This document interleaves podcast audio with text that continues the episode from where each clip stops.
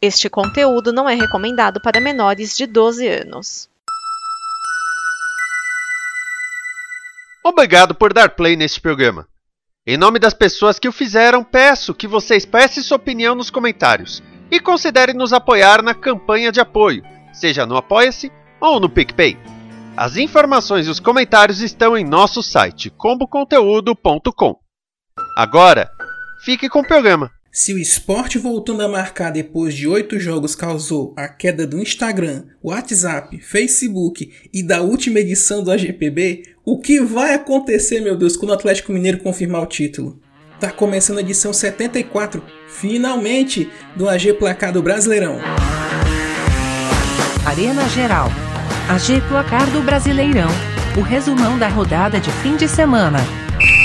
Salve Geraldo, salve Geraldo do meu Brasil Varonil, seja muito bem-vindo, seja muito bem-vinda a mais uma edição do AG Placar do Brasileirão, o seu resumão do Campeonato Brasileiro. Finalmente, depois de 15 dias aí que não tivemos edição, estamos de volta Tivemos um pequeno problema técnico pessoal aqui na semana passada, não deu para fazer. Estamos aproveitando aqui o feriadão do Dia da Criança, de Nossa Senhora Aparecida, para atualizar você sobre o Campeonato Brasileiro de Futebol, que estamos na rodada de número 25. Tivemos duas rodadas desde a última edição do AGPB, uma no fim de semana e outra no meio de semana. Vamos dar uma passada rapidinha nos resultados? Na rodada 23, que foi no fim de semana passado, esse no outro, como dizem por aqui, os resultados foram os seguintes: Fortaleza 0, Atlético Goianiense 3, Cuiabá 0, América Mineiro 2, Bragantino e Corinthians 2 a 2, Atlético Mineiro 1, Internacional 0, Flamengo 3, Atlético Paranaense 0, Chapecoense e São Paulo 1 a 1, Palmeiras e Juventude 1 a 1, Grêmio 1, Esporte 2, justamente o, o, o, da piadinha aí, né, que o Esporte voltou a marcar gols depois de 8 partidas. E no meio de semana passado, a 24ª rodada, que teve as seguintes partidas: Corinthians 3, Bahia 1,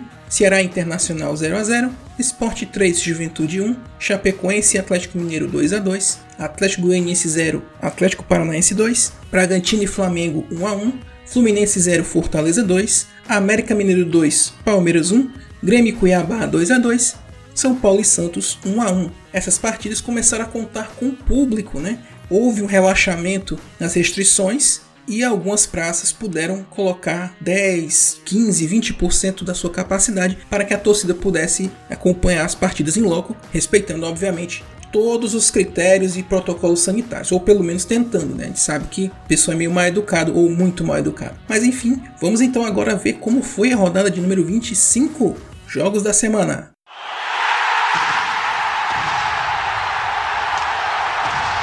Abrindo a rodada, o Fluminense fica só no empate contra o Atlético Goianiense 0 a 0 no Maracanã. O resultado foi ruim para os dois, que estacionam na tabela, mas o jogo até que foi bem movimentado. O Dragão teve um gol anulado no segundo tempo por Janderson, pois o jogador estava impedido. Na última bola do jogo, o Luca perdeu um gol inacreditável que podia ter dado a vitória ao Fluminense. Ambos não encostam na luta pelo G6, mas também não se distanciam.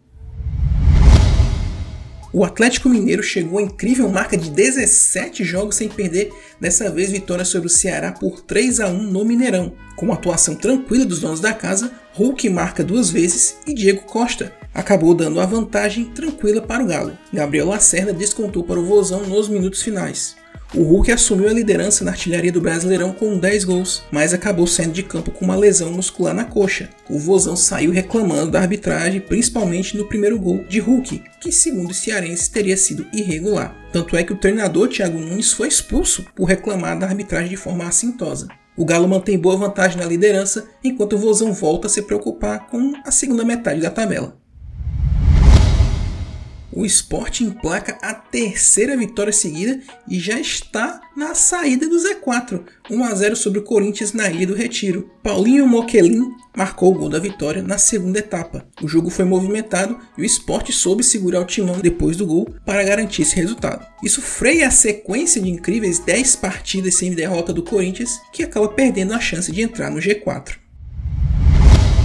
o Flamengo segue em alta e querendo todos os títulos da temporada. O Malvadão dessa vez venceu o Fortaleza por 3 a 0 no Castelão. Mesmo dominando toda a partida, o rubro-negro não conseguia furar a defesa tricolor. Porém, tudo mudou no segundo tempo e muito rápido. Em 7 minutos, o Flamengo fez seu resultado. Aos 14, gol de Pedro. Aos 18 e aos 21, dois gols de Michael. O Fla segue na caça ao líder Atlético Mineiro, já o Fortaleza se segura como pode no G4. A nota triste né, do, desse fato é que um torcedor do Flamengo foi agredido por vários torcedores, entre aspas, né, porque isso não pode ser chamado de torcedor, do Fortaleza, num bairro próximo ao Castelão. Não foi na, no entorno, mas foi em bairro próximo. E começou uma discussão idiota das torcidas sobre xenofobia reversa. Isso é uma coisa absurda. Como esse aqui não é o espaço para isso, a gente pode colocar até um post na Arena Geral sobre isso, só destacando um pouquinho. A cultura do misto quer dizer que o cara não pode torcer para um time de fora, isso eu também acho ridículo. Cada um pode torcer para o que quiser. Mas, convenhamos, para o Nordeste por muito tempo só se consumiu o que vinha do Sul e do Sudeste. Esse é um dos motivos de ter muito flamenguista, muito corintiano no Nordeste. Eu sou palmeirense por causa disso, obviamente. Mas eu também sou torcedor do Ferroviário e exijo respeito das críticas. Podem criticar, mas não coloque xenofobia no meio, criticando porque só acontece com o Flamengo, só acontece com o Sul. Vai um torcedor lá com o uniforme do Fortaleza lá no Maracanã, entrando lá, se não vai acontecer algo pior e não vai ser noticiado. Mas enfim, como eu disse, isso não é assunto para cá. Vamos seguir o nosso AGPB. Se o Flamengo está bem, não podemos dizer o mesmo do Palmeiras. Derrota em casa para o RB Bragantino por 4 a 2. Depois de seis rodadas sem vencer, o Braga surpreende o Palmeiras no Allianz Parque com a presença da torcida e fez o resultado rapidamente, Massa Bruta marcou três vezes no primeiro tempo. Ítalo, Coelho e Arthur aproveitaram desatenção verde para marcar. Dudu fechou a primeira etapa marcando para o Palmeiras. E no segundo tempo tivemos um gol para cada time. Rafael Veiga marcou de pênalti para o Palmeiras e Arthur mais uma vez marcou para o Braga. O resultado distancia o Verdão da chance de título e deixa uma péssima impressão na torcida para a final da Libertadores. Se o Bragantino tá bem, não dá para dizer o mesmo do Atlético Paranaense. Derrota em casa para o Bahia por 2 a 0. Esse jogo foi a reestreia de Guto Ferreira no comando do Bahia, após uma polêmica decisão da diretoria que demitiu da Bolve no meio de semana. E foi logo uma vitória. Raí marcou no primeiro tempo, Gilberto marcou no segundo, dando alívio à torcida do tricolor, que mantém fôlego na luta contra o rebaixamento. Já o Furacão perdeu a chance de encostar no G6 o torcedor de Caxias volta a ver um jogo do Juventude e dessa vez um empate, 1 a 1 contra o América Mineiro no Alfredo Jacone. Juninho abriu o placar logo no comecinho do jogo para o Coelho, mas sofreu empate dos donos da casa no fim do primeiro tempo com o Dawan. Agora o Coelho acumula incríveis 8 jogos sem derrota e entra na zona da Sul-Americana e coloca o Juventude novamente perto do perigo do Z4. O Internacional sacolejou a Chapecoense 5 a 2 no Beira-Rio. Yuri Alberto foi o cara da partida marcando três vezes. O primeiro, inclusive, foi dele. Tyson e Yuri Alberto outras duas vezes marcaram no primeiro tempo. No intervalo de jogo, Moisés desabafa sobre a situação da Chape depois dos 4 a 0. E é esse áudio que nós vamos ouvir agora. Com fé no pé!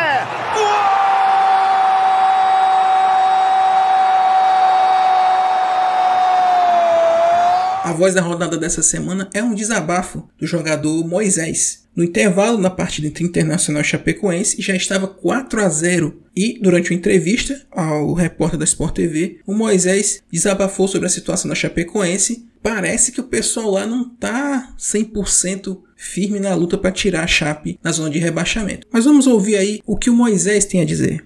Pouco de concentração naquele início ali, 5 minutos, vocês já estavam perdendo por 2 a 0 e, e, quando começa assim, é, a situação fica mais difícil, complicada.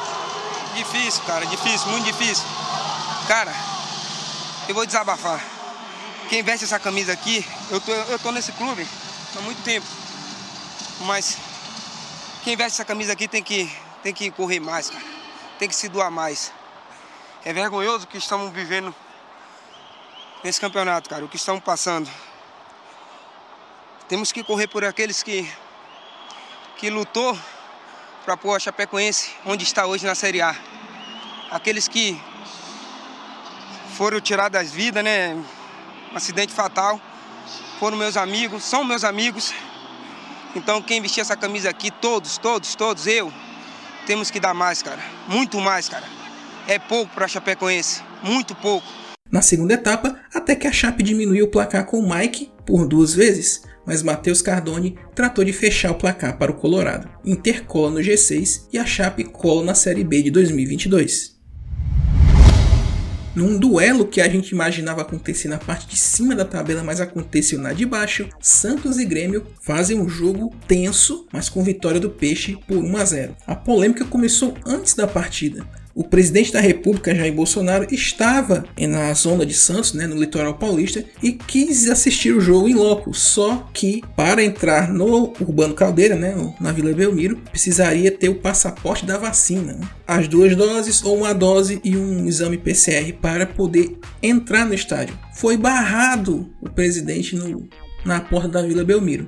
Depois desse primeiro golaço do Santos, o homem da partida foi um torcedor do clube da casa que literalmente jogou sal grosso na cabine do VAR antes da partida. Coincidência ou não, o VAR foi determinante para a vitória do Santos. O assistente de vídeo que validou o gol de Wagner Leonardo aos 46 minutos do segundo tempo após ser anulado em campo. E o Grêmio acabou perdendo as estribeiras nessa partida. Rafinha agrediu um Gandula, o goleiro Breno saiu chorando de campo e Luiz Felipe Scolari pediu demissão do clube logo após essa partida. O Santos sai do Z4, local onde o Grêmio permanece e parece propenso a fazer parte da Série B de 2022, viu?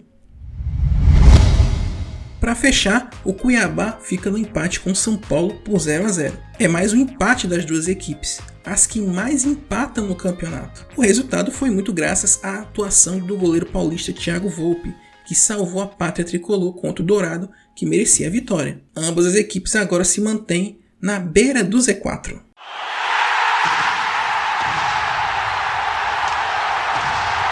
Classificação do Campeonato Brasileiro, chegamos na rodada de número 25, faltam 13, entre aspas, rodadas para o fim do campeonato, porque tem gente que ainda tem mais 3 jogos, tem gente que tem mais 2 e por aí vai. Só lembrando que, por conta de Palmeiras, Flamengo, Atlético Paranaense e Bragantino estarem em finais continentais, temos duas vagas de Libertadores garantidas. Ou seja, junto com o campeão da Copa do Brasil, teremos nove representantes na Libertadores de 2022, o que pode transformar o G6 num G9. Juntando as seis vagas que brasileiros têm na Copa Sul-Americana, 15 times vão representar o Brasil em torneios continentais ano que vem. Só uma equipe não vai nem ser rebaixada e nem disputar um torneio fora do Brasil. É o nosso troféu 16º lugar que nós vamos começar a celebrar aqui neste programa. Vamos então à classificação de momento. Quem está indo para Libertadores, Atlético Mineiro líder com 53, Flamengo em segundo com 42,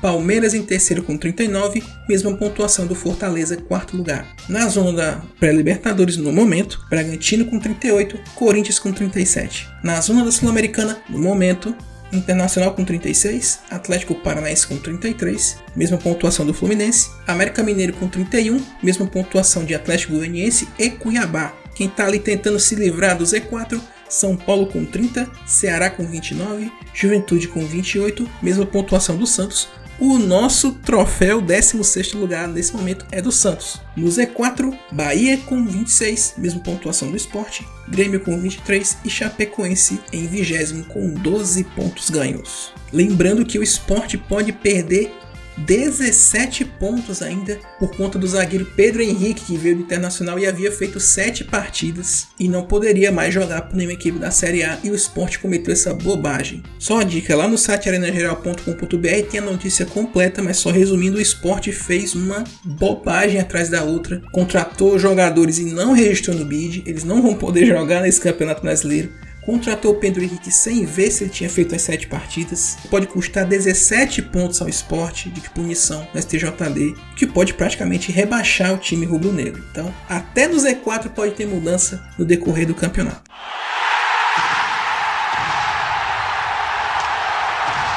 Próxima rodada já começou, inclusive, né? Hoje, dia da criança, dia 12 de outubro, já começou. Rapidamente aqui para você já saber quais são os jogos da rodada 26. Hoje, dia 12, dia das crianças, 7 da noite, Bragantino e Atlético Goianiense na Bia Bichedi.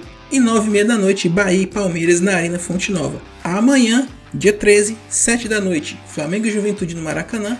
Atlético Mineiro e Santos no Mineirão, Chapecoense e Atlético Paranaense na Arena Condá. 8 e meia da noite, Fortaleza e Grêmio na Arena Castelão. 9 da noite, Corinthians e Fluminense na Neoquímica Arena. 9 e meia da noite, Internacional e América Mineiro no Beira Rio. E para fechar a rodada na quinta-feira, 7 da noite, São Paulo e Ceará no Morumbi.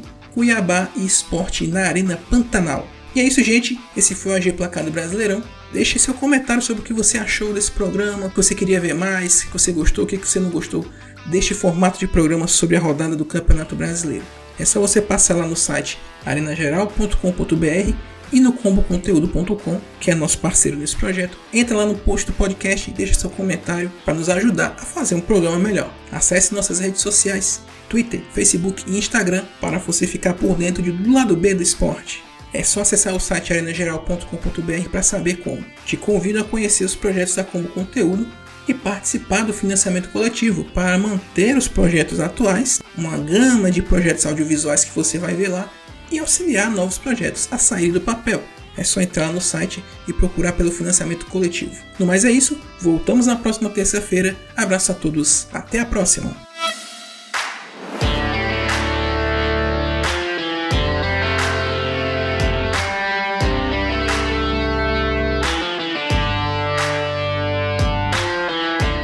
Esta é uma produção da Combo. Confira todo o conteúdo do amanhã em nosso site comboconteúdo.com.